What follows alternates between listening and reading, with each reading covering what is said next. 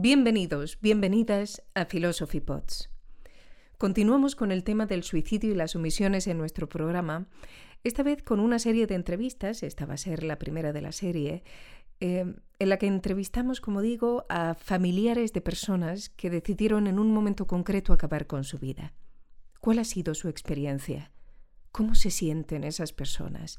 ¿Son adecuadamente atendidas? ¿Están acompañadas? ¿Qué han echado en falta, si es que han echado algo en falta?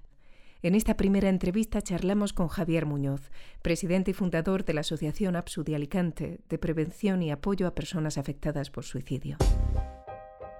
Philosophy Pots y la Fundación BBVA en Hablemos de omisiones. Bueno, Javier Muñoz, muchas gracias por la entrevista. ¿eh? No, a vosotras. Eh, Dime, ¿cuándo ocurrió todo? Empieza, háblame un poco de, tu familiar. Fue tu madre, ¿no? Quien intentó, vamos, quien se suicidó. Sí, sí, fue mi, madre en el año 2000. Eh, después de, una larga enfermedad mental que a día de hoy no tengo muy claro, no tenemos muy claro eh, qué enfermedad fue porque eh, bueno, habría indicios de depresión, depresión mayor, pero también mi madre a veces sufría de ciertos delirios, en fin. Em, podríamos decir que era, que era algún tipo de trastorno bipolar, podría ser también, aunque eh, con, unos, con, unas, con unas fases no tan marcadas como suele ser el trastorno bipolar, donde hay eh, subidas de, eufóricas y luego bajadas. En mi caso, en el caso de mi madre no sucedía, pero bueno, la cuestión es que sí que en el caso de mi madre era una enfermedad, una enfermedad mental y bueno, que estuvo padeciendo y luchando, bregando con ella durante más de 20 años y finalmente, por desgracia, pues acabó de la, de la peor manera que puede acabar este tipo de, trastornos. ¿Qué edad tenías tú? Yo tenía 23 años. Así que tú has conocido a tu madre lidiando todo el tiempo con esa enfermedad mental. Sí, sí, sí, sí. En mi casa siempre, yo siempre he conocido a mi madre pues con sus, eh, sus, sus procesos pues de, tristeza o de también de ansiedad. Eh, en fin, eh, siempre, siempre he tenido esa, esa faceta de ella, aunque por otra parte también era una persona alegre y con sus momentos de, también de, alegría y, una persona muy luchadora y muy trabajadora, eso también hay que decirlo y siempre lo, siempre lo, digo y lo defiendo, que mi madre eh, era una persona muy, muy luchadora, por eso eh, nosotros abogamos por tratar de sustituir términos por ejemplo, yo nunca hablaría de que mi madre era suicida, porque no es una definición para mi madre. Eh, las personas que mueren por suicidio, que es la forma en la que nosotros nos gusta denominarlo, eh, no es justo que se les defina por un hecho concreto de su vida que además duró tan poco. Mi madre, mi madre vivió 61 años y en esos 61 años eh, luchó y trabajó muchísimo porque nació justo cuando acabó la guerra civil en una de las partes más pobres de este, de este país y además más aquejadas por la guerra y su vida desde pequeña siempre fue luchar y progresar. Eh, desde aquel lugar se vino a, nuestra ciudad a trabajar para, porque era la, mayor de su casa, trabajar para, para poder eh, contribuir en su casa con dinero, luego se casó, siguió trabajando, eh, tuvo hijos, eh, dejó de trabajar para, para, trabajar, seguir trabajando en casa, que también, eh, por lo tanto, nunca definiré a mi madre como suicida. La definiré como una persona muy luchadora, muy trabajadora, que por desgracia tuvo un trastorno que fatalmente le condujo a morir por suicidio. ¿Y qué cambió entonces? Si uno está lidiando durante tanto tiempo con una enfermedad mental, ¿qué piensas tú que, que cambió para que de repente un día decidiera que ya estaba cansada? No lo sé. No lo sé. Esa es una pregunta muy compleja y me, la he hecho muchas veces, pero no sé qué cambió. Eh, mm, no lo sé, las fases por las que pasan las personas que tienen un trastorno o eh, los, los, eh, las, cuestiones por las que, tienen que padecer son muy complejas y yo no sabría responder a esa pregunta. Pero sí que os sorprendió que se suicidara entonces, ¿no? Tal y como me estás hablando. No, no, no, no, no, nos, sorprendió porque ella en algún momento lo, comentó. Eh, de hecho, las, ella lo dijo. Sí, de hecho, de hecho, las personas que mueren por suicidio lo comentan. Y es otro de los mitos que también hay que erradicar. Eh, el mito que dice que la persona que muere por suicidio, mm, cuando lo dice, no lo va a hacer. No, eh, no es cierto. Cuando una persona manifiesta algún tipo de pensamiento, algún tipo de idea en este sentido, no hay que decir o no hay que, o no hay que quitarle hierro o importancia. No, no. Hay que acoger ese comentario tratando de, de que no sea algo que produzca una situación de, de pues eso, de, excesivo descontrol eh, eh, y tratando, tratando de, preguntar por qué se tienen esos pensamientos, qué es lo que le hace pensar eso y luego tratando de que esa persona busque ayuda. Cuando vuestra madre os dice que, se quiere suicidar, ¿qué hace uno? Es decir, vosotros, ¿qué, qué hicisteis? Pues lo primero, asustarse muchísimo, porque cuando la persona que, una persona que te quiere o que quieres eh, y que está ligado emocionalmente te dice eso, pues te produce un shock tremendo. Eh, lo que hay que hacer es lo que he explicado, tratar de dentro de ese shock, eh, de tratar de llevarlo de la forma más mm, con el mayor temple posible, que es muy complicado, y de, de, de, indagar y de saber por qué esa persona está teniendo esos pensamientos o esas, esas ideas. Y luego, efectivamente, creo que es importante acudir a un profesional. ¿Ella acudió a un profesional? Sí, sí, mi madre mm, durante muchos años fue a, a, varios médicos y ella tenía medicación, etcétera. ¿Y qué os dijeron esos médicos cuando ocurrió? ¿Hablasteis con ellos o no se habla con ellos cuando esto mm, ocurre? No, no, no hablamos. No hablamos con ellos. no. no. no, eh, es otro de los es otro de los eh, asuntos de los, eh, de los aspectos que funciona bastante mal ahora mismo el, la relación entre entre pues eso el enfermo los familiares y los profesionales eh, sobre todo si es de la seguridad social no funciona todo lo bien que debería de funcionar ¿Tú piensas que debería haber podido hablar más con él o en qué sentido funciona mal? Em, bueno, es que es, complejo en el sentido de que los trastornos mentales eh, son trastornos que afectan de una forma muy compleja a la persona y a su entorno. Es muy complejo a la hora de, abordarlo y de llevarlo. Entonces, eh, y más en esa época, hace, pues como hemos hablado, hace 21 años, eh, todavía estaba peor, funcionaba todavía mucho peor. Porque pues casi en la seguridad social todo se, o prácticamente todo se, se gestiona desde la medicación y pues no, no es solamente eso, hace falta también una ayuda terapéutica. Claro, y esto ocurre y entre los hermanos imagino que habláis o apoyasteis entre vosotros, fuisteis a algún grupo de apoyo. No. ¿Cómo se lleva esto una vez que ocurre? No, no, en mi familia tardamos mucho tiempo en hablar de este asunto, muchos años. Es decir, esto sucedió, todos de alguna forma eh, lo teníamos mm, presente, ese, el, suicidio o la muerte por suicidio siempre, como os he comentado antes, eh, em, planeaba por nuestra, en nuestra casa, en nuestra familia, por, por las manifestaciones que hacía mi madre. Entonces, em, de alguna forma todos lo, lo, lo teníamos en cuenta, por, por, por decirlo de alguna manera. Eh, entonces, eh, no, no fue una sorpresa, sí que fue un shock y un impacto gordo, pero no fue una sorpresa.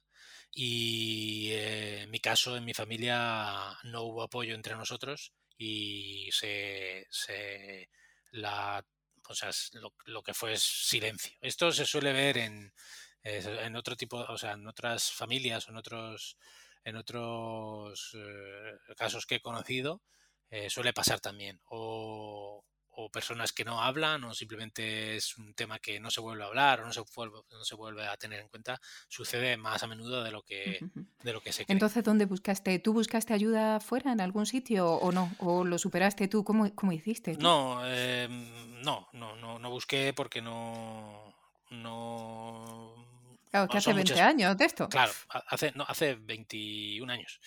Eh, entonces, no, no busqué porque, porque no, en ese momento también, eh, por suerte, siempre lo digo, me pilló o, mi vida eh, pues tenía muchas, muchos, estaba trabajando, estaba estudiando, tenía un grupo de amigos muy amplio, es decir, de alguna forma mi vida en ese momento me ayudó a, a sobrellevar aquello y tratar de integrar, porque has comentado antes lo de superar, pero esto es algo que no se supera, tampoco es algo que haya que superar, es algo con lo que hay que vivir y hay que integrar en la vida de, de, una persona.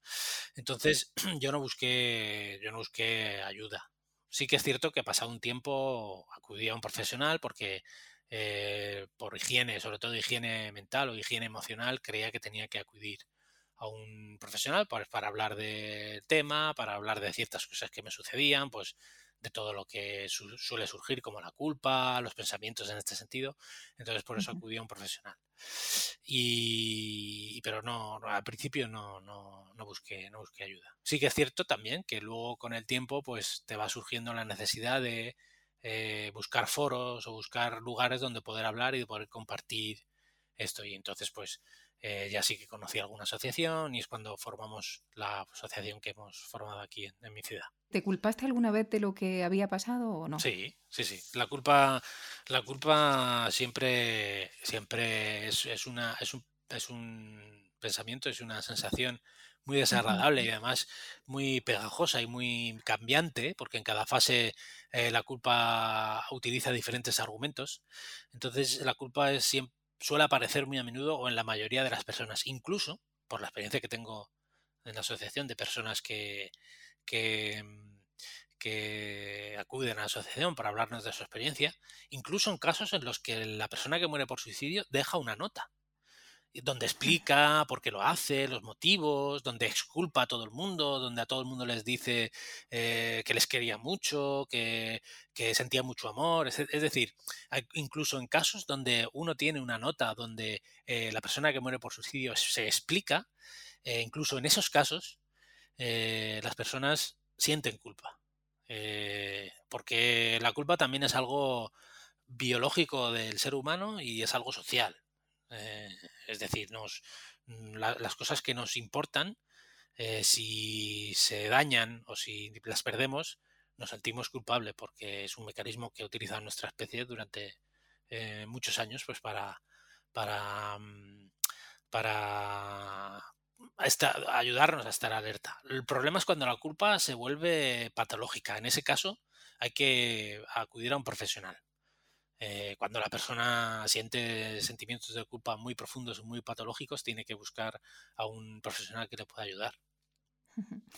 Y estamos hablando de la culpa, pero también está el, enfado, ¿no? Sí, sí, sí. Te sentiste enfadado, imagino, con ella en algún momento. Al principio, además me duró poco, unos pobres, unos poquitos meses.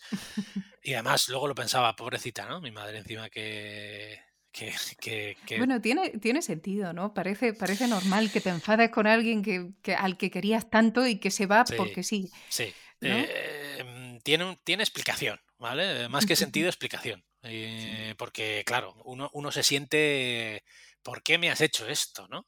Eh, ¿Cómo has podido hacer esto? ¿Por qué no me pediste ayuda? ¿Por qué? Claro, y, siente, siente, siente pues que se enfada, ¿no? Y que, y que si la tuvieses delante de la persona le dirías, pero ¿cómo demonios has hecho esto? ¿no?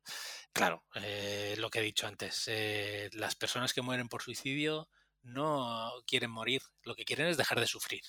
Y en su mente eh, por desgracia, la única opción que les da es morir. Eso es un sentimiento, eso es un pensamiento que es uno de los peores pensamientos que alguien puede tener. Y, los que no lo tenemos, tenemos mucha suerte de no tenerlo. Por lo mm. tanto, sí, el, estar enfadado tiene explicación, pero bueno, es una fase por la que hay que pasar, aunque hay gente que no la pasa, pero es una fase por la que hay que pasar y luego pues tratar de reconciliarse. El dejar de, sufrir, te, lo dijo tu madre cuando hablaba con vosotros y se refería a la posibilidad del suicidio, ¿eso es lo que os decía? ¿Esa es la razón que daba? Sí, sí, sí. No lo verbalizó, pero sí se notaba. eh, se le notó en algún momento. La depresión, el trastorno bipolar, la depresión mayor, es un trastorno mm, de los peores porque lo que hace es dejarte sin esperanza. Cuando uno no tiene esperanza, eh, está en una situación muy, muy, muy complicada porque todos pasamos por, por momentos más o menos complejos en nuestra vida. En nuestro día a día tenemos momentos y, situaciones muy complicadas, pero aunque sea ¿no? lo que se dice, eh, la esperanza es lo único que se pierde, aunque sea una pequeña llama que todavía eh, está encendida y ilumina, eso es la esperanza. Pues imagínate cuando se apaga. Cuando se apaga es muy complicado volverlo a encender, muy, muy difícil. Y cuando uno pierde la esperanza es que ha perdido las opciones y cuando pierdes las opciones, pues eh, estás en una situación muy compleja. Y eso es lo que le pasa a muchas personas que mueren por suicidio. Que la única opción que ven, que la única opción que su mente les está transmitiendo es eh, dejar de estar, dejar de vivir. Y eso es, eso es un pensamiento y una situación muy, muy compleja. Por eso, por eso hay que recalcar que las personas que mueren por suicidio no quieren dejar de vivir. Lo que quieren es dejar de sufrir y eh, esa es su forma, esa es su manera. Claro, pero tomar esa decisión, ¿piensas que pensó en vosotros cuando, cuando tomó esa decisión, pensó eh, eh, en vosotros también? O quizá alguien no, uno no tiene por qué pensar, ¿no? En, fin, no lo sé. Pero me... Es muy difícil esa pregunta de responder. Sí, no tienes razón, es simplemente... No, no, pero me, me, parece bien que la hagas porque son, son debates que hay que empezar a hacer y hay que empezar a, a, a, crear y hay que hablar sobre ellos, porque es muy importante, porque abriéndose esos debates se, abre sobre un, se, abre, se habla sobre un tema del que no se está hablando y el que se producen a día de hoy 11 muertes al día en España. ¿Vale? Eh, entonces, todo lo que se habla en ese sentido, todo lo que se hable sobre eso, eh, hay, que, hay que promocionarlo. ¿Pensó en nosotros? Posiblemente sí, yo creo que sí que pensó en nosotros. De hecho, mi madre, durante 20 años que arrastró su, su trastorno, durante 20 años pensó en nosotros. Y por eso no lo hizo. Y cuando lo hizo, lo hizo por, por, por, por la razón que ella conoce de por qué lo hizo. Nosotros en nuestra asociación, nuestro logotipo, cuando lo hicimos, pensamos en cómo hacerlo y una de las ideas que más nos gustó, y de hecho es así, es que nuestro logotipo pues, es un puzzle donde falta una pieza. Eh, la muerte por suicidio es un puzzle, donde no hay un solo motivo, hay muchos motivos. Puede haber una enfermedad, puede haber una pérdida de, esperanza, puede haber una crisis eh, emocional, puede haber una crisis existencial. Son muchos los motivos. En ese logo que, de nuestra asociación, en ese puzzle, falta una pieza. Eh, esa pieza se la lleva la persona que muere por suicidio. Y no, la y no vamos a poder terminar el puzzle, a pesar de que deje una nota, a pesar de que un buen psicólogo, un psiquiatra pueda hacer una valoración o una, o una autopsia psicológica, a pesar de todo eso, la pieza que falta se la lleva la persona. Y no, sabemos lo que pensó, no sabemos eh, en qué situación mental estaba, no lo sabemos. Es algo profundamente complejo. Hoy leía un tuit de una persona que, decía, que explicaba que su cuñado se acababa de suicidar, que él se lo tenía que haber dicho a su hermana, se lo, tenía que haber transmitido, pero que lo que más le dolía es ver la cara de dolor y de pena de sus dos hijos que había dejado, un hijo, un hijo de 10 años y un hijo de 13 años. Eh, ¿Pensó esa persona en sus hijos? Claro que pensó en sus hijos. Pero ¿en qué situación mental se veía esa persona? ¿En qué estado de desesperanza, como comento? ¿En qué estado mental estaba para que una de las fuerzas más grandes que hay, que es los hijos, no le permitiesen mantener encendida la llama de la esperanza. Eh, esos son los debates que hay que abrir. Esos son, esos son, eso es de lo que hay que hablar. Para que la gente eh, levante la mano y diga, y diga, a mí me ha pasado o a mí me pasa. Y cuando levanten la mano y, y, lo digan, se les puede ayudar. Claro. ¿Y qué se necesita entonces? ¿Para qué habría necesitado entonces tu madre o cualquier, en fin, es que cada persona es un mundo, como tú dices muy bien, ¿no? Pero, pero ¿qué se necesitaría? Eh, ¿Qué necesitaría nuestro sistema para funcionar un poquito mejor? Pues una de las cosas que necesita eh, es, por eso lo agradezco, es un podcast como este, eh, porque se necesita hablar con claridad. Se necesita, se necesita poner sobre la mesa lo que está ocurriendo y lo que les está ocurriendo a muchos jóvenes eh, lo que se les está ocurriendo a muchas personas tras la pandemia. Eh, se necesita hablar, se necesita poner sobre la mesa claramente y decir, yo tengo ideación suicida, yo he pensado alguna vez que lo mejor es morir, yo he pensado que la solución de mis problemas es eh, desaparecer, yo he pensado que las personas de mi entorno van a estar mejor sin mí. Todas esas cosas hay que decirlo. Hay que decirlo con, con naturalidad y hay que decirlo para que se normalice. De tal forma en, lo que no suceda como ahora, que cuando alguien lo dice, eh, se produce un, una algarabía y un escándalo tremendo, porque lo que está diciendo es inadmisible. No, no es inadmisible. Es admisible porque sucede muchas veces. Como, he dicho antes, en este país, en España, mueren 11 personas por suicidio cada día. Pero es que por cada muerte, es decir, por cada una de esas muertes, eh, se estima que hay 20 intentos. Es decir, 20 intentos que por suerte no acaban en suicidio. Por lo tanto, eso está sucediendo cada día, mucho, muchas veces. Entonces, eh, una de las cosas que se necesita, y desde mi punto de vista, eh, que es como, asociación que trata de, prevenir el suicidio, es hablar. Es hablar y divulgar y, y que la gente lo pueda lo pueda transmitir. A otros niveles, pues eh, vamos a ver, se necesita claramente una ley y un plan nacional de prevención del suicidio. se lleva pidiendo desde hace mucho tiempo. Se lleva pidiendo desde hace mucho tiempo y los políticos en este país no reaccionan. Parece que están empezando a reaccionar, pero no acaban de reaccionar. Por lo tanto, se necesita un plan nacional. Lo que no puede ser es que haya, como las competencias están transferidas, no puede ser que en una eh, comunidad exista un plan y en otra no. Eso es inadmisible. Entonces tiene que haber un plan nacional, tiene que haber un marco y a partir de ahí las, eh, comunidades tienen que empezar a, trabajar. Lo que no puede ser tampoco y lo que se necesita también es que la salud mental pase de ser ahora mismo el, como se suele decir, el farolillo rojo, el que el, el, tren de el, vagón de cola tiene que pasar a puestos más, más avanzados. La salud mental ahora mismo está desatendida no hay psicólogos en los centros de salud. Los, los, me consta que los centros de psiquiátricos están absolutamente colapsados. Eh, y que ya hay, ya, ya se tiene que decidir quién está muy mal y quién está menos mal.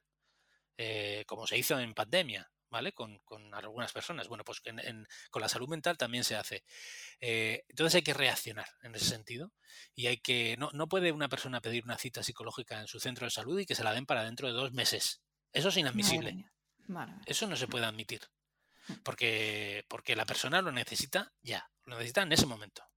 Hay listas de espera entonces de la seguridad social. Hay, hay, listas enormes no puede ir eh, y no puede tener no, no, puede no puede haber un profesional de la salud mental un psicólogo en un centro de salud absolutamente colapsado con, una, una, lista de espera tremenda ¿por qué? pues porque porque primero no se le va a atender y luego cuando se le atienda el profesional no le va a poder atender de la forma eh, que, se merece. Esa Una curiosidad, que ahora hablándome de esto, ¿hay psiquiatras de guardia en urgencia o no? Eh, sí, me consta que sí. Sí, sí, sí. sí, debe haberlo. Entonces uno, en caso de que tenga un ataque, en fin, lo que sea, puede, puede presentarse en urgencia y pedir que se le vea. De hecho, aquí en la Comunidad Valenciana eh, existe un, dispositivo que se llama Código Suicidio, que es que si una persona eh, acude a su centro de salud o a urgencias manifestando que tiene ideas suicidas o que se ha intentado, se nos ha intentado suicidar y, y efectivamente tiene alguna lesión, se la atiende, pero claramente, pero si manifiesta pues eh, un estado mm, eh, emocional o mental complicado y, un, y unas ideaciones autolíticas, el código suicidio, suicidio se activa y esa persona va a ser atendida por un psiquiatra en menos de 48 horas. Ah, Eso sí que existe, por ejemplo, en la comunidad valenciana. Eh, y claro, Pero es porque es la comunidad valenciana. Claro, cada comunidad funciona de una manera. Tiene su protocolo. Tiene sus protocolos y unas lo tienen más avanzadas, como por ejemplo Cataluña o el País Vasco o Navarra, que tienen planes de prevención de suicidio y de contingencias mucho más desarrollados, y hay otras que no, y eso no, no puede admitirse. Vale. Y tres últimas preguntas, ya para, para terminar. Eh, decías que esto del suicidio, sobre todo en familiar de alguien tan querido, hay que integrarlo, porque no se llega a superar. Mm. ¿Tú has llegado a reconciliarte con lo que, con, con, con, lo que ocurrió con tu madre? Sí, sí, totalmente. Sí. sí, sí, además es una de las, en este proceso es uno de los aspectos que más eh, satisfacción me ha producido que es el poder reconciliarme con mi madre y además poder, poder revivir el amor que, yo siento, porque lo siento eh, actualmente. De la misma forma, yo, yo, quiero a mi madre como la quería eh, cuando estaba viva. Y ese es un sentimiento que no va a desaparecer. Y es un sentimiento que por suerte ha aflorado en mí y es muy positivo porque eh, la muerte en este caso no nos ha, no nos ha separado y, y sigue existiendo eso. Y yo no soy una persona creyente, no, no, tengo creencias religiosas, pero sí que siento que muchas veces en algunos aspectos y sobre todo en algunos momentos muy felices o muy satisfactorios de mi vida, pues por ejemplo cuando me casé o cuando eh, ¿no? ese tipo de cosas, yo siento a mi madre en esos momentos.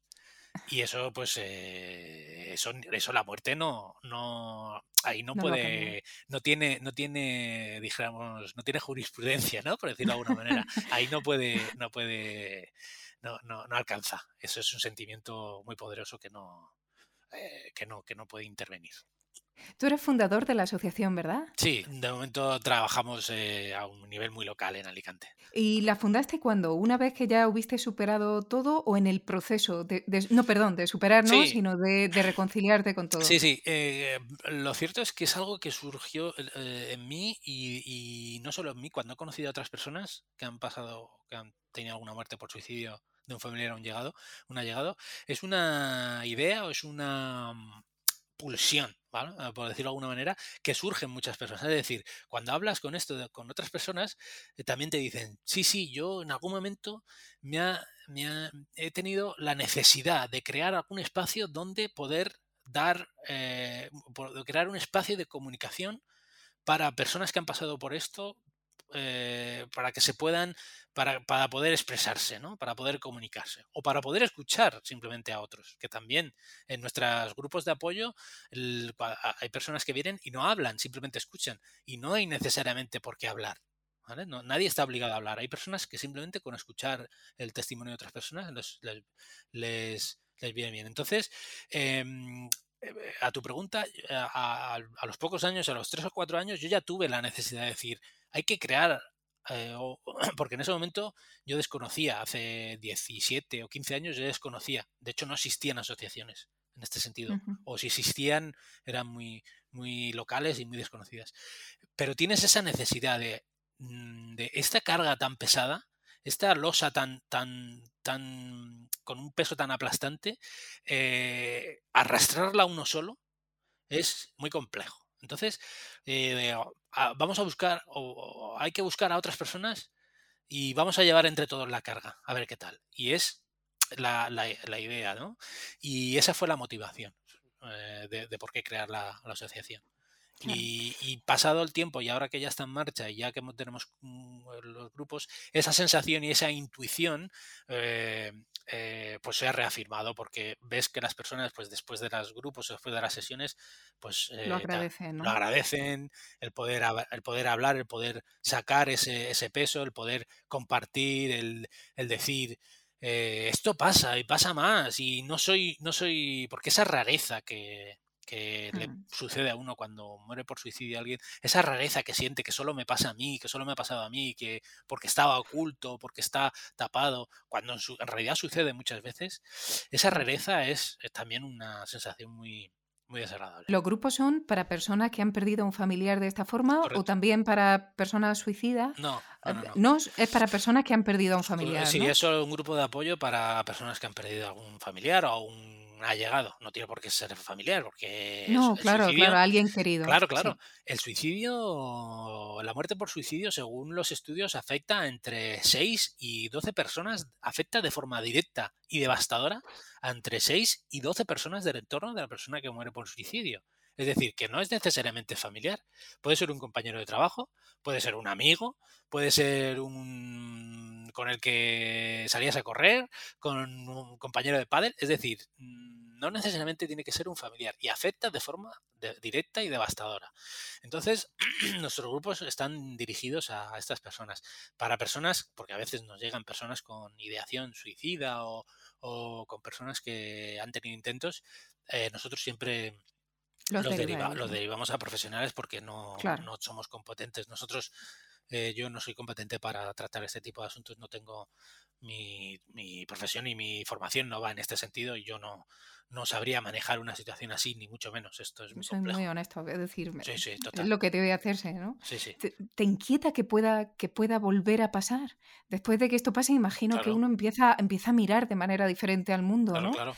Y, eh, sí. Mm, dime, ¿por qué? Sí, sí, sí, sí, sí, inquieta mucho y hay cierta, mm, entre comillas, exceso de, atención hacia personas de tu entorno que manifiestan pues, algún comentario o algo.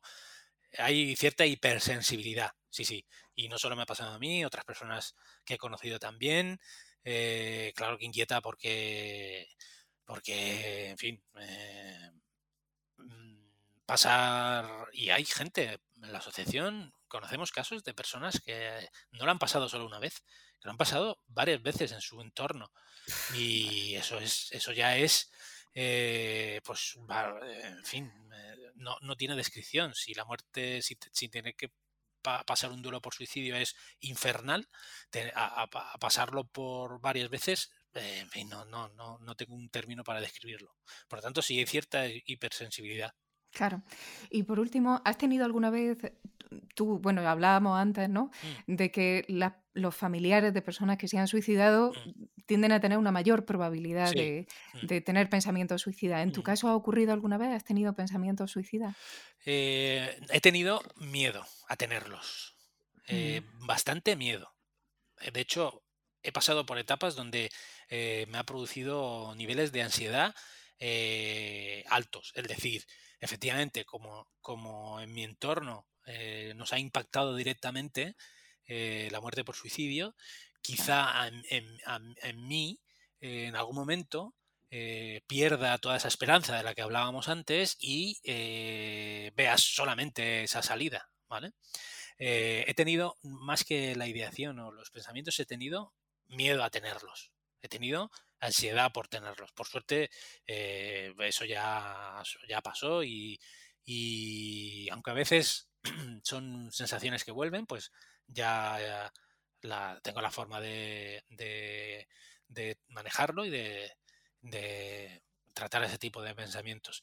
Pero sí que es cierto que lo he, lo he tenido y en, en personas que lo han pasado sucede. Es decir, es una de las secuelas, entre comillas, que la muerte por suicidio de alguien cercano produce en, otras en las personas. Has dicho que tienes tú tu estrategia, ¿no? Para llevar esos, pensamientos. ¿Y cómo lo haces? Bueno, pues eh, yo acojo esos pensamientos como algo normal. Eh, no me.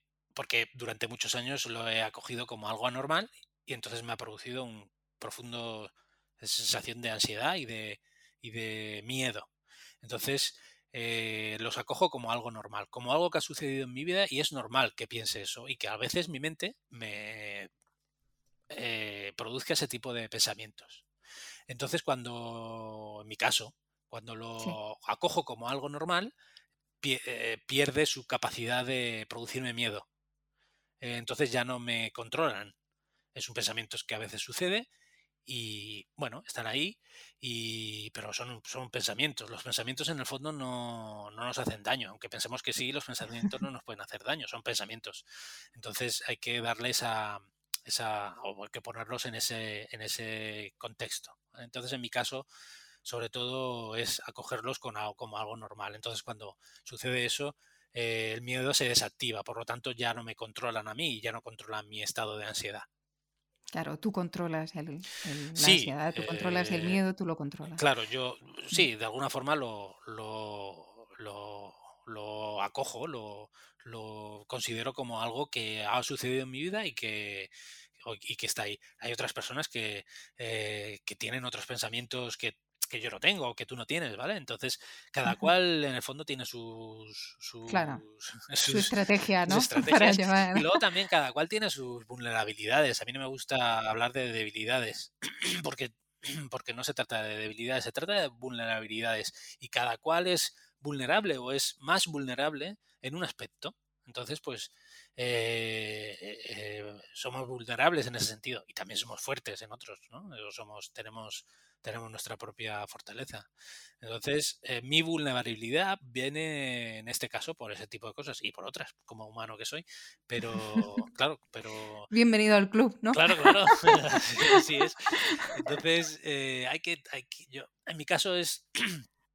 en mi caso, como, como los desactivo, como los integro es de esa manera, tratando de, acogerlos de forma normal. Entonces, el, miedo se desactiva. El miedo, eh, el problema del miedo, aunque es un mecanismo que todos necesitamos para sobrevivir, el, problema del miedo es cuando se descontrola y nos, se vuelve un dictador y nos y eh, nos, nos invade y nos conquista.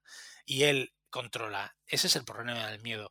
Pero el miedo, cuando uno se levanta por la mañana y afronta el día, una parte de miedo está ahí porque son muchas las cosas las que nos pueden suceder y uno tiene que estar alerta también.